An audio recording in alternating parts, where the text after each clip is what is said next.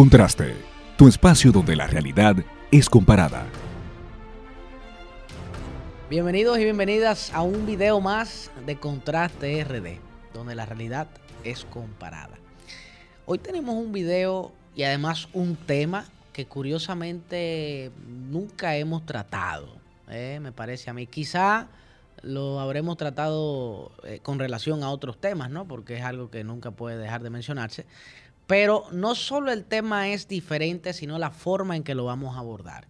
Eh, con nuestro querido y usual amigo David Sepúlveda, ¿no? ¿Cómo está Gustavo? ¿Todo bien? Yo estoy muy bien, como caramba. De, como de costumbre. Sí. y, y, y no solo es diferente la forma en que lo vamos a abordar y tampoco el tema, sino la forma en que andamos vestidos, ¿no?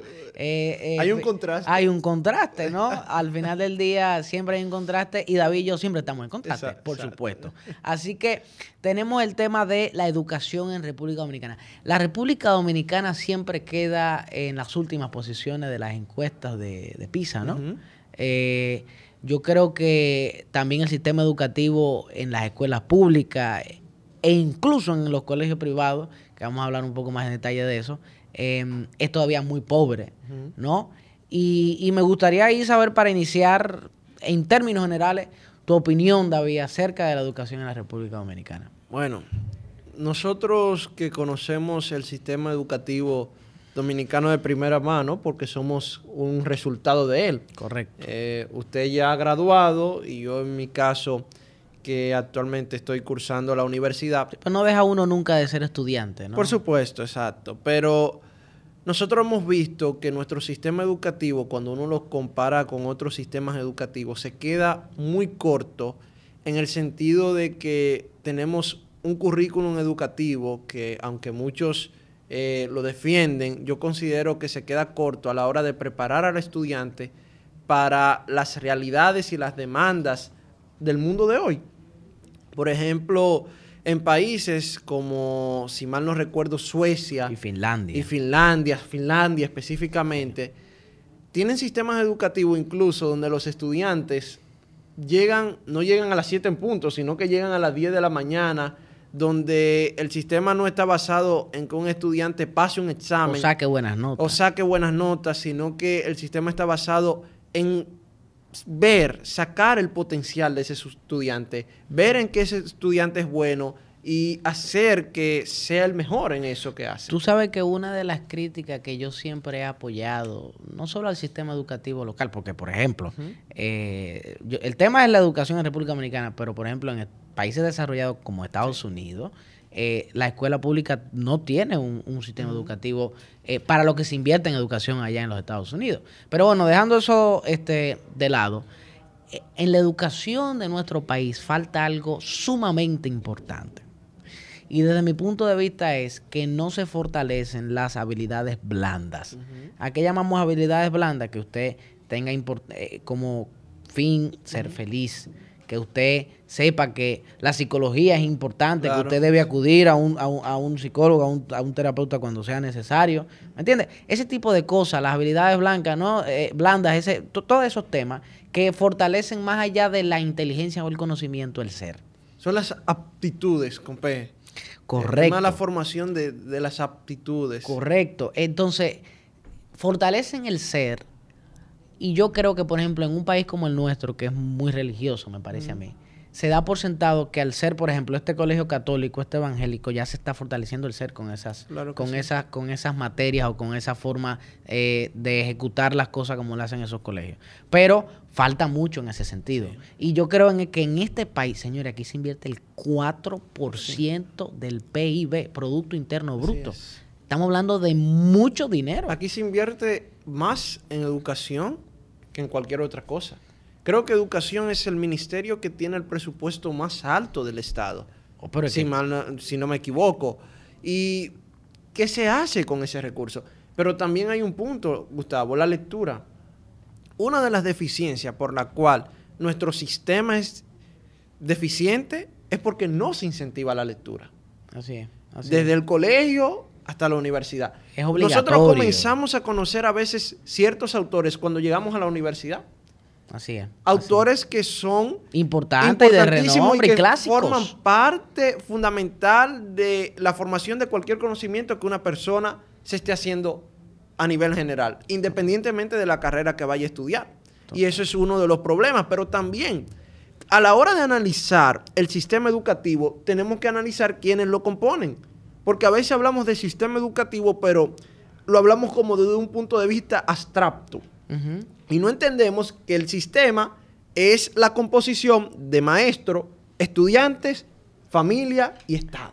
Y familia. Oiga, oiga esto.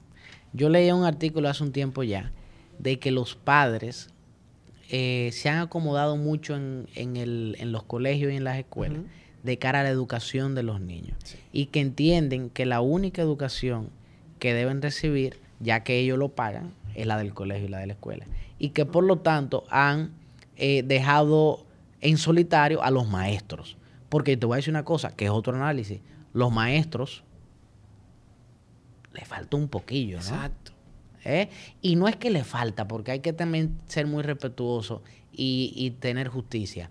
Es que no están, no se actualizan en el tiempo. Porque son un resultado, fruto del mismo sistema atrasado. Es decir, hasta que nosotros no ataquemos el problema del sistema educativo dominicano desde la raíz, nunca tendremos resultados. Por ejemplo, yo escuchaba una propuesta de alguien muy reconocido. Aquí siempre leemos y escuchamos, pero nunca nos acordamos de la fuente. No, ¿eh? yo recuerdo el nombre.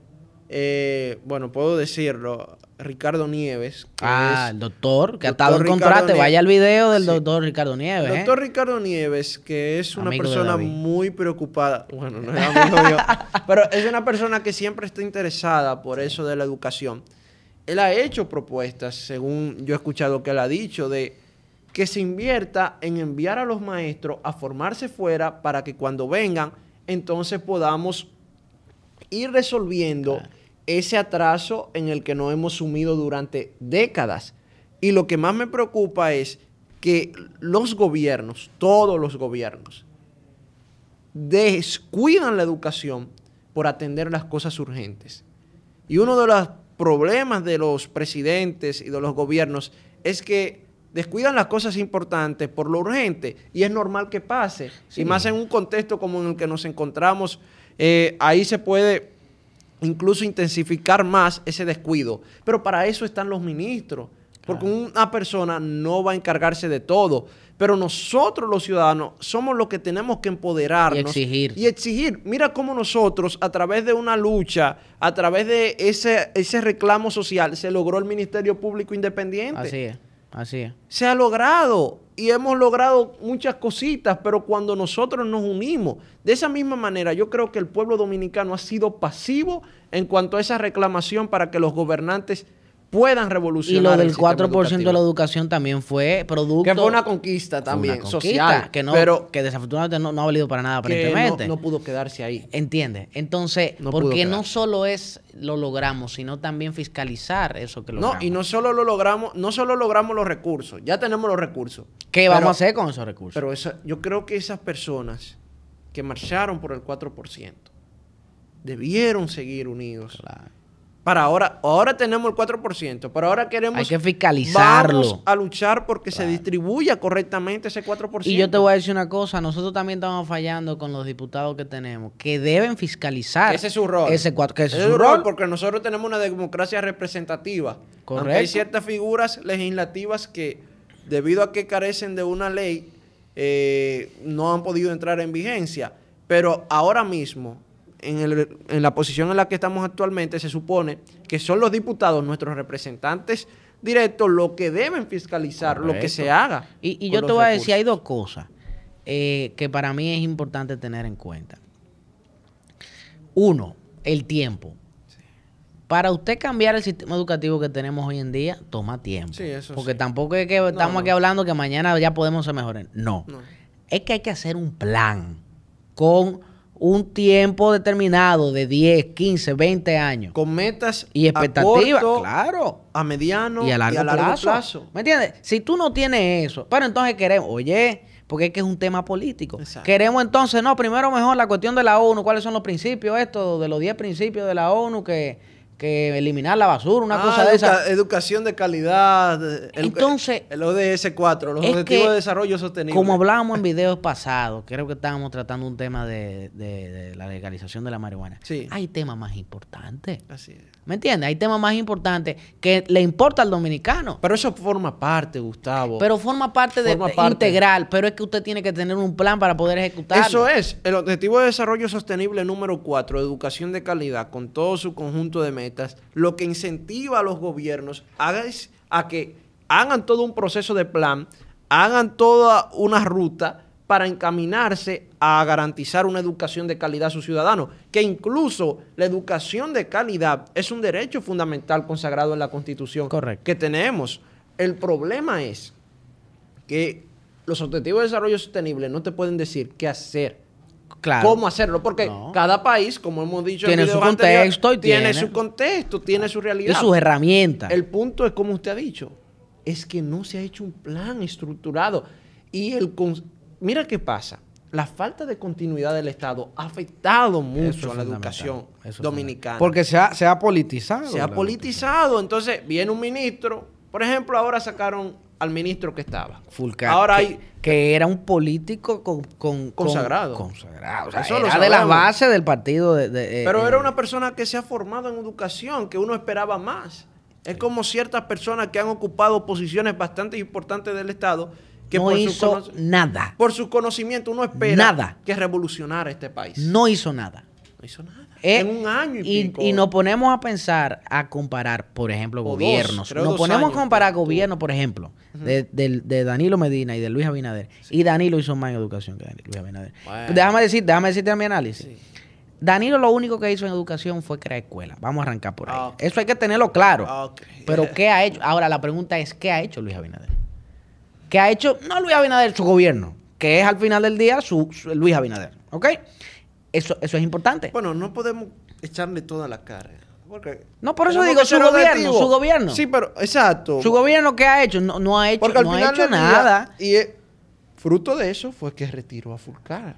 Concho, pero David, dos años. Dos años te da tiempo. Te da, te da tiempo siete meses para tú saber si un tigre está en la, en la es que cosa. en política, Gustavo, las cosas son No, delicadas. yo sé, Porque pero- usted sabe que Fulcar, estamos hablando de quien fuere Sí, sí, sí. su mano derecha. No, de hecho lo tuvo que dejar como jefe- ministro sin el- cartera. El jefe de campaña. Claro, claro. Totalmente. No es tan fácil decirle, mira Fulcar, vete a sentar para tu casa porque tú lo hiciste mal. Pe- pero para no desviarnos, el otro tema que usted hablaba importante es el tema de la- del incentivo. Sí.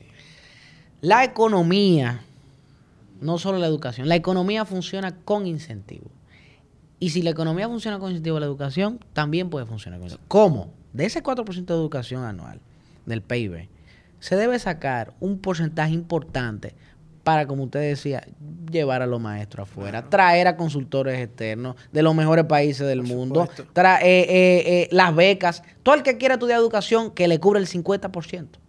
Que hay un programa que es así. ¿Me entiendes? Sí, incluso en Intec, eh, Yo, todo el que por tiene... ejemplo, también allá hay personas que tienen beca completa estudiando pero si la gente no Pero lo conoce, no, y si la gente no conoce No del programa, no, se, no lo va a usar. No, y que tampoco, mire, ya vimos la parte de los maestros, la importancia de formar a los maestros. Yo creo que ahí comienza todo. Si Total. queremos revolucionar el sistema educativo dominicano, debemos prestarle atención a la formación de los maestros. En segundo lugar, están los estudiantes. ¿Cómo el Estado, cómo la escuela incentiva al estudiante? Nuestro cerebro está demostrado que funciona en base a recompensa. Correcto. Y nuestro sistema educativo no está basado en eso. en el castigo, al contrario. Es en el castigo. es, es buena nota, buena noticia, es mala, castigo. Vamos Punto. a crear un sistema donde los estudiantes, el que se destaque, va a tener garantizado una beca Correcto. en una buena universidad. El que se destaque eh, va a poder ir a una competencia internacional. Vamos a hacer ese tipo de dinámicas. Totalmente de acuerdo. que va a incentivar al, est- al estudiante, pero también está el tercer elemento, Gustavo, la familia. De La qué familia manera muy las escuelas, y cuando hablo de escuelas me refiero también a colegios, están involucrando a, a la, la familia, familia. en la formación. Esa es la palabra no- involucrar a la Eso familia. no se hace diciendo, invitando a la familia a una reunión. No. No, es haciendo parte a los padres De la ese- educación. de ese proceso de aprendizaje. Que no termina, sí. que no, que no empieza a las 8 y acaba a la 1 de la No, tarde. no. Sigue en la casa. ¿Entiendes? Es continuo. Es continuo. no se pero, ojo, que eso es importante. No es solo culpa, por ejemplo, en ese caso del Estado, de- del gobierno, del Ministerio de Educación. No, no, no. Es culpa de la misma familia. Claro. Y de las Que misma- y sea de la misma sociedad. la familia del siglo XXI, desde mi punto de vista, en ese sentido, se ha descuidado un tanto. Fruto del mismo sistema, Gustavo. ¿Entiendes? Oye, yo, yo conozco a David, igual que todo el mundo conoce. Siempre tiene uno una persona conocida que, que es una estrella en el colegio, que es una estrella en la universidad, pero que es peor persona. Eso es. Entonces, por eso, usted decía los maestros. Yo hablaba del incentivo. Y que nunca se nos quede el tema de las habilidades blandas. Nunca. No, eso es muy importante. Eso es fundamental. Ya sea canalizado a través de la religión o del, de, de la ética, lo de, la que de filosofía, pero es muy necesario. Mira, e- ese tema que usted aborda incluso da para otro polidialéctica. Sí. La importancia de la formación integral. Porque yo veo que de algo... La educación debe ser Sí, integral. debe, debe ser integral la educación, porque a veces, enfocándonos en la formación académica, descuidamos esa formación humana. Así es. Entonces, yo creo que al final del día la formación es para otros. Es decir, nosotros estamos formándonos para beneficiar a otros, Sí. porque vivimos en sociedad. Correcto. Es decir, usted está estudiando, usted está haciendo todo lo que está haciendo para servir a otro. Total. No es para usted, aunque usted lo vea que es para usted echar para adelante, para beneficiarse, al final del día, si usted lo analiza, usted va a ver que es en beneficio de la sociedad en general. Por eso es tan importante que desarrollemos, como dice Gustavo, esas habilidades blandas, esas cualidades, que son las que nos van a permitir no solo poder pasar de curso, Sino persistir, ser no, mejor no humano. solo ser- alcanzar la universidad ni alcanzar una licenciatura, sino poder aprender, como dice Sabater, el arte de vivir. Correcto. Eh, y, y de hecho me gustaría ahí culminar esta intervención, que usted dé su calificación y yo la mía de mala, eh, neutro o muy buena la educación dominicana. ¿Y qué hacer? Vamos, vamos a agregarle, ¿y qué, y qué se podría hacer para ok, mejorar? ok. Bueno, yo creo que la educación dominicana es mala. Es mala por cada una de las cosas que hemos analizado aquí. ¿Mala o muy mala? Vamos a decir mala. Porque eh, dentro de todo puede, con todo el avance que hay hoy en día, uno puede echar para adelante, pero creo que es mala cuando uno la compara con sistemas educativos mucho más avanzados. Claro. Sí, yo quiero hacer un llamado a la sociedad y es que dejemos la pasividad en cuanto a solo quejarnos de que y reconocer que nuestra educación es mala. Debemos hacer algo, debemos levantar nuestras voces, debemos reclamar y defender de que se cumpla ese derecho fundamental, de que se nos respete ese derecho fundamental, que tenemos todos los dominicanos a tener una educación de calidad. Por eso yo creo que se deben hacer campañas, se deben hacer movilizaciones, así como se hicieron para procurar el 4%, ahora para poder procurar que ese 4% sea aplicado en beneficio de garantizarnos el derecho fundamental de la educación de calidad. Yo creo que la educación nuestra es mala también, eh, de la República Dominicana. Incluso los colegios más eh, eh, élite del país, les falta, les falta, le falta ese, ese, eso que hablábamos ahí de, de las habilidades blandas, que es de hecho una de las propuestas que yo creo que nunca se puede quedar. Para mejorar la educación hay que mejorar las habilidades blancas, blancas porque van una de la otra. Una persona que es feliz va a estudiar más o menos que según le convenga. O sea, más o me- cuando digo más o menos es más según le convenga o menos. ¿Me entiendes? Porque va a saber qué, le- qué- qué lo hace feliz o qué no. ¿Me entiendes? Entonces, yo creo que eh, falta mucho por, hacer- por hacer y también creo que es lo más importante, que la educación debe ser más que el arma, la herramienta eh, fundamental para crecer como país. Y, y eso deja mucho que desear de cara a cómo estamos actualmente eh, a nivel educativo en la República Dominicana. Dicho eso, no olvide estudiar. Eh, por favor, díganos si nos gustó, si le gustó ahí el tema del video, ahí en, la- en las cajas de comentarios, eh, qué le parece. Si le gustó, dele Y me su gusta. opinión sobre el sistema educativo dominicano e incluso sus propuestas de cómo ustedes creen que pudiéramos tener un sistema educativo mejor, porque al final del día nosotros somos los más indicados que formamos parte del sistema educativo para nosotros dar propuestas y no ser solo personas que se quejan de que el sistema está mal, sino que también damos propuestas para Correcto. mejorar. Y por supuesto, suscríbase al YouTube channel, ¿no? Eh, además de que eh, tenemos, yo creo, una comunidad. Claro, tenemos nuestra comunidad de WhatsApp, eh, por donde hacemos debates bastante interesantes, porque el debate no se para aquí en los videos. El debate continúa y se extiende allí sin límite de tiempo en Eso nuestra es. comunidad de WhatsApp. Así que lo invitamos a unirse. Eso es así. Y por último, síganos ahí en las redes sociales como Contraste RD en todas y cada una de las redes sociales. Instagram, Twitter, eh, creo que tenemos algo más, ¿no? ¿Ya? Facebook. Facebook, todo, lo tenemos Sí, todo, todo, todo, lo que usted quiera y si nos falta algo, escríbanos. Es arroba Contraste RD. Muchas gracias por estar con nosotros aquí en Contraste, donde la realidad Es comparada. Si quieres conocer Contraste, síguenos a través de Facebook e Instagram como Contraste RD, para que así puedas disfrutar de todo nuestro contenido. ¿Qué esperas para seguirnos? Contraste, donde la realidad es comparada.